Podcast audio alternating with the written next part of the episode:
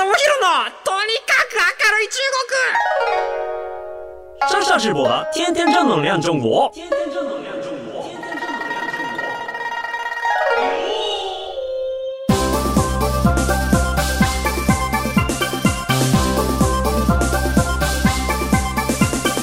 女子们、女子们，大家好，我是上上直播。皆さん、こんにちは。えー、中国ビリビリナンバーワン日本人インフルエンサーコンテンツプロデューサーの山下智博です。日本放送ポッドキャストステーション山下智博のとにかく明るい中国略して YTC。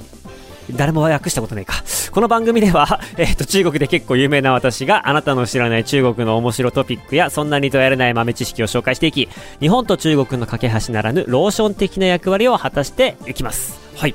あのーちょうどですね、最近あの、新しい人たちと知り合いまして、もともとどんなきっかけがあったかっていうと、あの、先日ですね、あの、皆様にご報告しました、あの、ノーミーツの、えっ、と、舞台に出まして、で、そこの代表のひろやさんっていう方がいらっしゃるんですよね。で、ひろやさんっていう方が、まあ、演劇のことはすごく詳しいんですけれども、もともとその体験型演劇とか、えっ、と、いわゆる劇場を飛び出す演劇、あの、フラッシュモブみたいな、よくあるじゃないですか、あの、突然こう、プロポーズするときにミュージカルが始まるみたいな。ちょっとあの人によってはゾワッとするようなやつも、まあもともとは、なんか、えっ、と、10年以上前に、えー、ニューヨークのインプロブエブリウェアっていう、えー演劇のカンパニーがですね、あの、フローズングランドセントラルっていう、まあプロジェクトやって、それは何かっていうと、これもすげえ当時めちゃめちゃバズったんですけれども、えーグランドセントラルの駅で、まあ時間を決めて、で、12時ちょうどに鐘が鳴った瞬間に、そこから、こう仕掛け人が、まあ参加してる人たちが、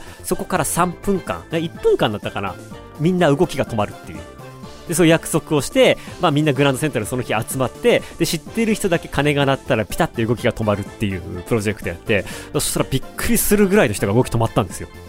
で、知らない人たちが見て、え、何これ何が、何、何が起こったのつって、なんかボタン押したっけみたいな。なんかそのぐらいのサプライズが現地であって、それがすごく話題になって、そこからいろんなことをね、あの、彼らもやっていまして、で、それ、その時に僕ちょうど札幌で公務員やってたんで、これは面白いと。芸大出たてのね、あの、ちょっと調子乗った山下くんがですね、あの、いや、これはちょっと札幌でもやるべきだって言って、札幌でこれ2番煎じになっちゃうから、日本的な何かをこう、組み合わせることで、えーよりちょっとジャパニーズカルチャーをこう模した面白いフラッシュモブができないかな、みたいなことをやってて、で、そこで考えたのが、なんか食パン加えて遅刻遅刻っていうあのアニメでしか見たことのないような光景を、じゃあみんなでやりましょうって言って、まあでもその一番最初は2、30人集めて、みんなで食パン持ってきてもらって、で、あの、札幌の大通公園に集合して、で、えっ、と、まあ、そこで演出家、演劇やってる人の演出家の人から演技に対する注意と、まあ、安全に対する注意のお話をして、じゃあ行きましょうって言って、ゴーって言って、こうみんなで食パン加えて、あの、地下鉄、地下街に潜り込むっていうようなやつをやったりして、これも結構ね、当時の、当時のあれでミクシーニュースでバズるっていう、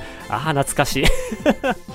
まあなんかそんなことやって、そのひろやさんっていう方も結構そういう参加型のアートだったりとか体験型のアートが好きな方で、えっ、と、そこでまあ、あの、仲良くなって、で、そこのひろやさんの紹介でちょっと面白い人たちが集まるから山下さんも来てくださいよって話で昨日行ってきたんですよ。で、そこで出会ったのが本当にいろんな面白い人がいて、そのうちの一人がですね、ま皆さんもしかしたらもう知ってるかもしれないんですけれども、まあ、覆面バーっていう、あの、かっこいい言い方をすると、スピークイージーって言うんですけれども、なんかそういうお店をやってると。で、えっ、と、店の名前がじゃないコーヒーって言うんですよね。で、そのじゃないコーヒーの、えー仕掛け人と会ってきたっていうお話をちょっと前段でさせていただきます。で、これコーヒー屋さんなんですけれども、ホームページをできればこうスマホで開いてほしいんですよ。はい。スマホで開いてみて、で、えっと、実はですね、あの、普通のコーヒー屋さんに見えるんですけど、ちょっと違うんですよ。でこれ、恵比寿、東京の恵比寿にある小さなコーヒースタンドなんですが、まあ、体験型コンテンツとして、まあ、テレビとかでも結構取り上げられています。で、実はですね、スマホのホームページ上で謎解きをすると、あるアクションをするとですね、白い背景がいきなり黒に変わるんですよ。で、黒に変わった時に、謎のこう、予約ボタンが出てきて、実はそのお店の隠し通路を通ってバーに入ることができるっていう謎解いた人にしか入ることのできないバーがあるコーヒーショップなんですね。あのーなので、これは最近アメリカでも結構流行っている、まあ、いわゆる会員制とは言わないまでも、知ってないと入れない、表向きはあのコーヒーショップなんだけれども、知っている人が見ると、実はバーっていう。で、バーに行ける人は、お、すげえ、なんでわかんの？な、え、こんなとこにバーがあるの？みたいな感じなんですよ。で、そのバーの扉っていうのが、普通の扉じゃなくて、普通の壁なんですよ。普通の壁とか、普通の本棚とかっていうのがいろんなとこであるんですけれども、もう壁をもう忍者屋敷みたいな感じでぐるんって回すと、中にバーがあるみたいな。でも、それをバーに行きたいんですってそこに行っても、いや、うちバーじゃないです。コーヒーショップですみたいな。でもほんと知る人しか行けないバーになってるんですよ。で、これ、謎解きがね、あの、いや、もうその人に、あの、ちょっと簡単な謎解きなんですけれども、ちょっとやってみてくださいって言われて、僕、その場でスマホ出して、謎解き、謎解き、謎解きっつってやったんですけど、あの、もう5分経っても簡単な謎解きがわからない。いや、皆さん、これわかります？多分ね、いや、わかんないと思うんだよな。絶対わかんないと思うんですよ。で、あの、ヒントは、文章があるんですけれども、日本特有です。縦読みしてください。ある文章を縦読みすると、あの、何すればいいかっていうのがわかります。で、あの、円形になっている。えっ、ー、と、ロゴが円形になっているんで、そこをちょっと、プルンってやると、実は、あの、黒い画面に切り替わるんですね。あの、これが、今流行りの、まあ、欧米とかですね、特にアメリカではめちゃめちゃ流行っている、えー、スピークイージーっていう店のやり方らしいです。まあ、なので、外の人にはバレちゃいけないみたいな。知ってる人にしか来てほしくないっていう、まあそういう遊び心のある、えバーなので、そこのね、あのー、じゃないコーヒーも面白いんですよ。表面的にはコーヒーショップじゃないですか。で、中に入ってバー入るじゃないですか。で、バーの中では、まあコーヒーリキュールだったりとか、いろんな、あのー、まあお酒が提供されていると。で、それで、まああの、バーで会計終わって出ていきますよね、お店で。そこからもう、あの、アリバイも、あの、ちゃんと提供してくるんですよ。あの、実際にこうバー行って手ぶらで出てきたら、コーヒースタンドなのに何も持ってないのおかしいということで、お帰りの際にコーヒー一杯くれるんです。で、紙コップ持って出ていくみたいな感じの、なんかそんな体験まで込みで、まあ異世界体験ができるっていうやつで、これね、あのまあアメリカではですね、あの、禁酒時代、1920年から33年くらいの間ですね、あの、ま、禁酒令が出ていたと。で、その際に、あの、ま、みんなお酒飲みたいじゃないですか。で飲みたい人どうしていたかっていうと、こういうスピークイージーっていう、表向きは普通の雑貨屋さん。表向きは普通の床屋さん。ただし隠し扉があって中にバーがありますよっていうような、えっ、ー、と、種類のそういうお店が、まあもうほんと今から100年前ですよ。に、え、ー、と、まあ結構あったと。で、結構その隠し扉からこう細長い通路を辿っていって、あのもう秘密基地みたいなところでみんな集まってお酒飲むみたいな習慣があったらしく、まあそういったようなスピークイージーがアメリカでは全国各地でものすごく増えているんですって。あの中にはもう本当にその当時の1920年代のアメリカの様子を模したバーとかがあって、いわゆるそこであのお酒が飲むことができると。で、お酒の価格がやっぱりそういうあの表向きの店を作っているとか美術に金かかっているっていうところもあって、まあ普通のところで飲む、まああの1.5倍から2倍ぐらいの料金がかかっちゃうみたいなんですけれども、まあ若い、えっ、ー、とカップルだったりとか、あのそういうあのギミック好きな人たちです。常にあの賑わっているみたいですね。で、まあ、それがいち早くと言いますか、日本に持ってきたのはこのじゃないコーヒーさん。ということなんですよね。と、さらになんかあの日本にも今いくつかそういう隠れ家バーみたいのがあるみたいで、え、ー、と話を聞いてるとなんか冷蔵庫の扉みたいなのが一応なんか店の前にあって、でそこの冷蔵庫の蓋をガパって開けると実は通路になって中に入れますみたいななんかその入り口が知ってる人じゃないと入れませんみたいな、なんかそういうようなものがあって、いや、これはなんか SNS でめちゃめちゃバズるし、みんな来るだろうなっていうような感覚ですね。ちょっと僕も知らなかったのですごい感動しました。はい。あ、じゃあそれで言うと、まあ、中国どうだったっけなと思って思い出したんですけども、いや、あった、そういえばあったと思って。あの、この番組でもお話ししたかな草原政策っていう、なんかその塾が、えっ、ー、と、もう激しすぎて子供が健康に運動したりする時間が全然ないから、もう塾禁止もう塾やめて子供たちになんかあの、もっとスポーツとか、えー、家のためになるようなことさせてっていう、なんかそういうような政策が出て、まあ、あの、塾禁止令が出たと。で、その時にありましたよ。スピークイージー。ねあの、一見するとラーメン屋なんだけれども、奥に入ると学習塾があるっていうタイプの あの、子供が嬉しくないスピークイージーが、そういえばあったなっていうことを思い出しました。で、いや、さらに、いや、そうそうそうそう、それを考えていると、あの、上海に、5、6年前に、実は上海に、えっ、ー、と、お店の名前で言うと、スピークローっていう、あの、本当にアジアでも有名なバーがありまして、で、そこがめちゃめちゃ流行ってたんですよ。で、そこを今思い返すと、ああ、スピークイージーだと。覆面バーだって思い出したんですね。実はですね、このお店ですね、まあ、風神ジョンルー、風神ジョンルーっていう、まあ、上海の中心地に、えー、あるお店です。で、その時、えっ、と、まあ、表向きはバーの、あの、いわゆるこう、チェイサーのあのカップだったりとか、カクテルのシェイカーとか売っているような、なんかそういうようなお店なんですけれども、実はお店の横、あの、レジカウンターの横に隠し扉があって、レンガでできた細い通路を通っていくとバーに続いているっていう、まあ、エンタメ性のある、えー、もので、この時はだからスピークイージーとかっていう言葉がなかったんですけども、そういうのをもう、上海でいち早く体現しているお店があったんですよね。で、えっ、ー、と、そこがすごく人気だった理由が、まあ、それが面白かった、そういう仕掛けが面白かったっていう理由以外にも、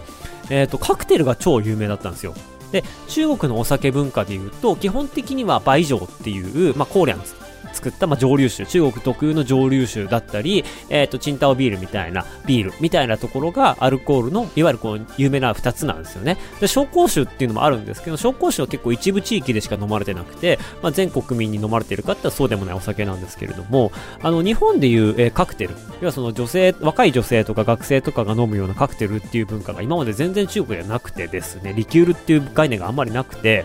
でそんな中で一応早くそういったカクテルを扱うお店バーとして、まあ、上海でめちゃめちゃおしゃれな人に好まれていたところなんですけれどもだ、まあ、中国にそういう文化がなかったっていうことは中国のバーテンダーがほぼほぼいないわけですよ。でどういう人たちがそこバーテンダーやってたかっていうと実は日本人が結構呼ばれていってたんですよ。で日本には世界大会世界のその、えーと、カクテル大会とかで賞をもらうようなカクテルを作るような人たちがいてでそういった人たちがなんかヒノキのカクテルみたいのを作ったりとかなんか昆布のカクテルとか作ったりとか聞いた感じはなんだそれって思うんですけど、まあ、あの口にしてみるとめちゃめちゃこう香り高くて美味しいみたいなそういうこう日本的なカクテルを作ってそれが世界で認められるようなバーテンダーさんが結構たくさんいましてでその中の一人のあの新井さんっていう方がもうスピークローンにあのヘッドハントされてえ向こうに行ってたりとかっていうことで結構ね日本人がねあの現地のカクテル文化とかに貢献していたっていうような背景はあるんですよねでそこのスピークローのすごいところは、なんかそこの入り口が特殊っていう以外にも、お店が一つの建物の中に3店舗あるんですよ。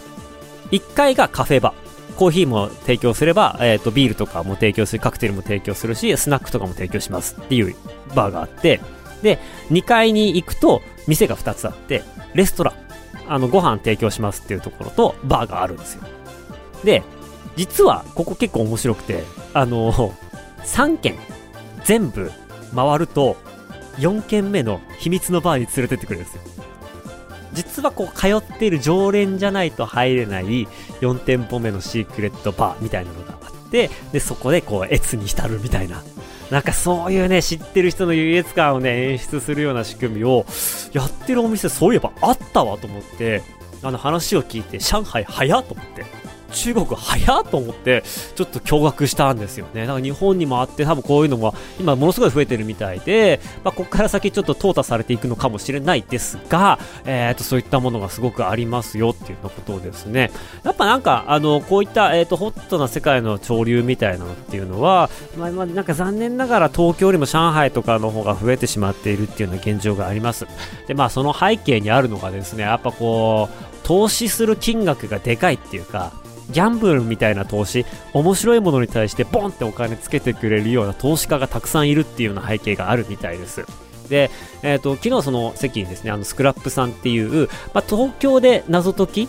えー、脱出ゲームとかやっている、まあ、大手さんがいらっしゃるんですよね。最近だとあの西武遊園地でラブライブコラボをやったりとか、今、鬼滅の刃コラボとかやったりとかしている、まあ、本当にその、あの、有名 IP と、えー、謎解きやったりする、もう謎解きの大手なんですけれども、まあ、そこの方とお話ししたら、いや、以前中国進出したことがあるんだけれども、謎解き体験型の謎解き、要はそのお部屋の中に入って実際に鍵を開けて、で、宝箱を開けると、あの、そこからこう、入り口への地下通路の地図が入ってて、実際にそこ地下通路に入っていくと、みたいな、なんか、ストーリー立てで、体験型の謎解きとかっていうのを展開してたんですけれども、それを中国でやってそこそこうまくやってたんですって。ただ、ある日、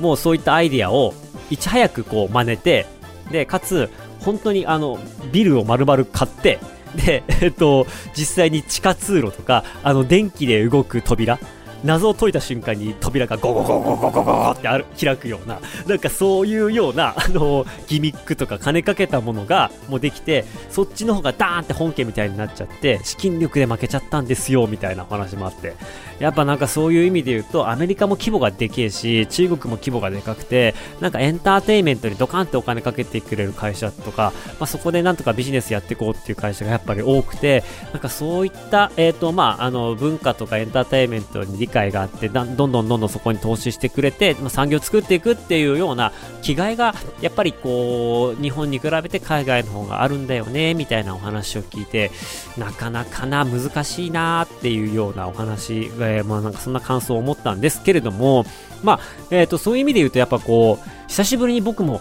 アメリカの事情とか、えっ、とその方はスクラップの執行役員の方だったんですけれどもラスベガスに行っていろいろ体験型やってきたというお話を、まあ、聞かせてもらったんですよ。やっぱこう海外の情報に触れるのってすごいいいなと思ったし、なんか私が皆さんにこうやって中国の情報を発信するっていうところが、まあ同じような皆さんの刺激になってればいいなとは思うんですけれども、まあ僕が紹介できる、話題っていうのもすごくこう限られてはいるので、まあそんなわけでじゃあ中国のまあ最新の情報、最新のファッションとか最新の面白いものってどうやって調べるんだろうっていうことで、ようやく本日の本題に行きたいと思います。はい。ちょっとバズった中国 SNS のレッドとは？ということで、あ、もう残り時間が全然ないんですけれども まあ、あの、できる限りでお話をしていきたいなと思います。以前ですね、この番組でもですね、あの、紹介したことがある中国版インスタレッドってやつですね。で、まあ、中国版インスタって言っても多分分かりづれえと。なので皆さん、あの、レモン8っていう、あの、アプリがあるので見てみてくださいねと。UI が丸まんま同じですよと。ただこれは本家じゃなくて、あの、動員の TikTok の本家バイトダンスがやってるちょっとパクリアプリですよと。そういうのも含めて皆さん見てみてくださいっていうようなことを以前紹介したことがあるんですけれども、ようやくですね、レッドのブームが、えー、日本でもやってきたということで、ああ、ようやくね、日本が僕に追いついてきましたよ。ね、押せよ、世論と。ね、言ってやりたいと思います。で、これ、つまり、つまりはこういうことですよ。僕の言ってること、僕の今ね、皆さんで喋ってる中国のとっておきの最新情報っていうのは、時差があります。時差があって日本にやってきますんでね、これはね、あの、僕のこの、ポッドキャストですね、皆さん、あの、周りの大切な人にね、宣伝すべきですね。で、ここでね、あの、いち早くこう、タイムマシン理論で、中国これが流行ってる。だ、これもしかしたら日本に来るかもしれないぞ。ほら来たっていうようなことがね、実際に起こり得るんでね、あの、皆さんこの番組の宣伝をぜひぜひお願いします。はい。えー、つうことでですね、あの、まあ、何がバズってたかっていうと、まあ、中国版インスタレッドっていうのがありまして、RED ですね。あの、これが、まあ、日本の若者の間で人気急上昇中、その理由とはっていう記事が、えっ、ー、と、まあ、現代の記事で出ていました。で、これがですね、まあ、思いのほか、ツイッターで、まあ、何千回というリツイートになっていて、まあ、プチバズしていましたっていうところです。で、その中で結構面白かったのが、日本人の、え、ー、と、若い人たちの使用感とか、なんでこれ使ってんのっていう話とか、えー、のインタビューが載ってました。基本的に、まあ、中国語のアプリです。で、もしくは英語しか使えませんっていう中で、えー、みんながどういう風に使ってるかっていうと、まあ、インスタで、あの、ファッションデザイナーの人が、えっ、ー、と、インスタで繋がってる友人は仕事関係者なので、どうしても格好つけで投稿してしまうのですが、レッドで繋がっているほとんどの人が知らない人なので、人目を気にせず投稿できます。で、おすすめで流れてくるコンテンツの精度がインスタ以上に高いのも魅力。メディアの情報よりも早く中国の若者カルチャーのことを知ることができるので頻繁に見るようにしています。え周りでレッドを使っている人はまだ少ないけどじわじわと知られている感じがします。ということです。これは、あの、田瀬さんっていう方なんですけれども、中国に対する意識が若者世代と上の世代は全く違うと語ると。僕らは中国、なんか来てる、かっこいいと思っている。まあ、例えばファッションアイコンで言えば、韓国はポップだと思うし、中国はクールだと思いますね、ということで、まあ、中国のカルチャーを、もう、僕らとは全く違う世界の人たちですね、ファッションの人たちとかが、まあ中国のレッドを見ながら中国のことを知っていて、あ、こんな中国あるんだ、かっけえなって思ってくれているっていうような、まあ嬉しいところですよね。はい。なんかもうだから18歳の専門学生さんだったり、16歳の高校生とかも、まあ中国のアイドルとか女優にハマったのをきっかけに、まあレッドの沼にハマったと。で、中国の最先端の流行を知るにはレッドだというふうに言っていて、まあメイクとかダイエットの情報とかを参考にしているみたいです。ということです。なんかやっぱこう、18歳の専門学生の M さんが言ってたのが同世代の中国の子たちも私と同じものが好きなんだなと知りました。中国に対する、え偏った先入観がなくなればいいのにと思いますみたいな、え、お話をしていました。なんかいや、こういうのはやっぱ本当に嬉しいことですよね。政治で言えば、もうあの、もう特に今年なんかは年中きな臭い感じの日中関係ではございますが、えっ、ー、と、カルチャーの部分でお互いリスペクトするみたいなことが、ね、あの、僕も本望です。あのー、僕は別に、なんていうか、中国絶対最高野郎ではないんで、あの、いいところもあれば、そうでもないところがあるし、すべてが最高なわけでもないし、ただ自分に合うものがあったら、それは、あの、日本のものであろうが、中国のものであろうが、韓国のものであろうが、アメリカのものでもあろうが、まあいいなと思う。ただ、なんか僕が思う日本のいいものっていうのは中国に伝えていきたいなっていうところがあるんで、まあ、若干皆さんと、あの、スタンスが、あの、やっぱね、もう10年もいるとね、若干変わってくるというか、まあそういうようなところもあるんですけれども、まあ全体的にこういったプラットフォームで情報を得て、あの、中国のことに、まあ今までとは知らない、今までとは違う中国のプラットフォームのことを触れてくれるのはめちゃめちゃ嬉しいなと思っています。で、そういう意味で言うと、レッドっていうアプリがですね、他の動員とか、えー、っと、そういったなんか中国のメジャーなアプリに比べて、外国人に優しいような、えー、設定がされているんですよね。で、これどういうことかというと、えっ、ー、と、先週もちょっとビリビリの時に話したんですけれども、まあ、中国のプラットフォーム、ね、えー、の、その、いわゆるこう、価値を測ろうと思った時に、ビジネス的に投資的にそういったプラットフォームの価値を測ろうと思った時に、やっぱりすごく投資家が重視するのは、えっ、ー、と、アクティブなユーザー数です。で、どのぐらいの人たちが、えー、毎月そのアプリを使っているのか、えー、どのぐらいの人たちが毎日そこで、えっ、ー、と、に来ているのか、で、来ている時間の平均はどのくらいなのか。っていうところが、やっぱりそのプラットフォームの価値になります。やっぱりこう、頻繁に訪れるユーザーが多くて、えー、長くいてくれるユーザーが良質なユーザーっていうことなんで、まあ、そういった人たちを多く抱えているプラットフォームに価値がある。で、お金が集まりやすくなるっていうのがあるんですね。で、一番最初の新興 SNS、できたばっかりの SNS って、何が何でもトラフィックが欲しいんですよ。何が何でもユーザーが欲しいんですよ。なので、外国人が参加するにあたって条件が緩いんですよ。あの、動員と比べると、動員はもう基本的に中国人の身分証明書がないと、えー、そこに関しては動画は投稿できるけれども、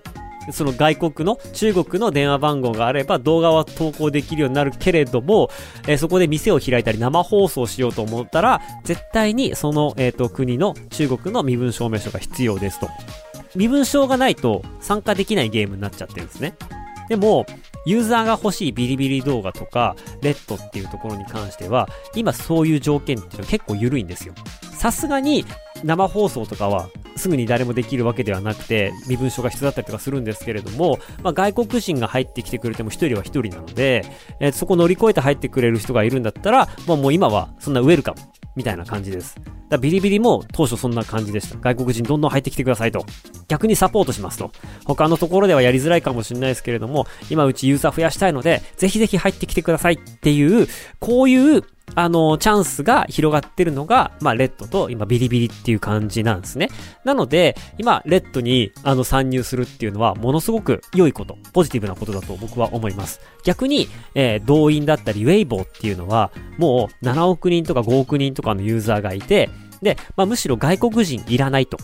自国のユーザーで、えっ、ー、と、自国の中国人たちが中国人に対してビジネスをするだけで全然プラットフォーム盛り上がるし、えっ、ー、と、外国人が余計なトラブルを持ってくることもないから、もう中国式のルールで中国国内で、まあ、うちに向かってやってしまった方が、もう全然コントロールが効くし、やりやすいですっていう状況になってくると、外国人が少しずつ淘汰されていくんですよ。外国人のコンテンツが目立たなくなっていくんですよ。で、こういうようなことを考えると、やっぱり、あの、今、これから頑頑張るぞっていうところの、えー、プラットフォームに相乗りしていくっていう方法は、めちゃめちゃ賢いと思います。で、ここから大事なのが、ファンを作ってほしいんですよね。で、自分の固定ファン。要は、自分のこと好きで、適当にこう、プラットフォーム開けて、たまたまあなたの動画を、えー、あなたのコンテンツを見るっていう人じゃなくて、あなたのコンテンツを見るために、プラットフォームを開くっていうようなファンが、どれだけいるかっていうのが、めちゃめちゃ大事です。なので、トラフィック少なくてもエンゲージメント、いわゆるコメントが高かったりとか、いいねが多かったりとか、そういうような状況をぜひ目指してほしいんですよね。で、なぜかというとですね、あの、いずれは、ビリビリも、レッドも、外国人に冷たくなります。これはもうあの中国プラットフォームのあの宿命です。いずれは5億人とかに到達すると、あの、外国人にめちゃめちゃ厳しくなってきます。だそうなった時に自分のファンがいれば新しいプラットフォームに移ることができるんですよ。だから、あの、流行りを追ってトラフィックを稼ごうと思ったら、それって他の人も色々やってるから、なかなかファンになってくれない。あなたが作っているものが見たい。あなたの日常が見たいっていうファンをどれだけ作れるかっていうのが、えー、外国人が中国で活躍する時のテーマになります。まあもちろんトラフィックないと仕方がないので、そのあたりは、まあ流行りに乗るところと自分を見せるっていうところうまくこう使い分けてほしいんですけれども、そういう風にして自分のファンを溜め込んでくれると、じゃあ逆に新しいプラットフォームホームに行ってとか、あとはその、今だと、えっ、ー、と、WeChat の中でミニプログラムっていうものがあるんですけれども、まあそういうようなところで今うちもファンクラブサイトを、えっ、ー、と、今設立し始めてるんです。ファンクラブのプラットフォームを作ろうと思っていて、要はそこに行くと、WeChat って意外と外国人とかに優しいプラットフォームなんですよね。で、まあ、また詳細はまた今度お話しますけれども、まあそういうようなところに自分のファンを連れてくることができれば、そのファンコミュニティごと、まあその中で、プラットフォームの都合に影響されずに、まああのファンとの交流ができたりとか、ファンに対してグッズを販売したりとか、ファンに対してコミュニケーションを取ったりとか、限定グッズとか、なんかその、コンサートやるときのチケットを販売したりとか、まあそういう、えっ、ー、と、コアなコミュニケーションっていうのが、まあ閉ざされた空間でできるようになってくるので、あの、ファンを増やすっていう目的で SNS をやるんですけれども、最終的にはそのファンをどこかに持ってくるっていうところを頭に意識して、中国の SNS を運用していくと、これは企業さんも同じです。企業さんも同じで、いずれは、あの、中国の SNS で企業さんが、えー、いろいろやろうとすると、とにかくお金がかかってしまいます。お金がかかったりとか、あの、KOL にお金払ったりしなきゃなくなるので、いかに自社のフォロワー、自社のファンを作るかっていうところが大事です。なので、あの、レッドとかビリビリやるのも結構なんですけれども、心のどこかに最終目標としてファンを囲って、あの、別のプラットフォームで、プラットフォームがね、元々のプラットフォームが優しかったらいいんですよ。皆さんに優しくしてくれたらいいんですけど、優しくなくなった時に別の場所に行かなければならないっていうような可能性を考えて準備していくといい結果になるんじゃないかなというふうに思っています。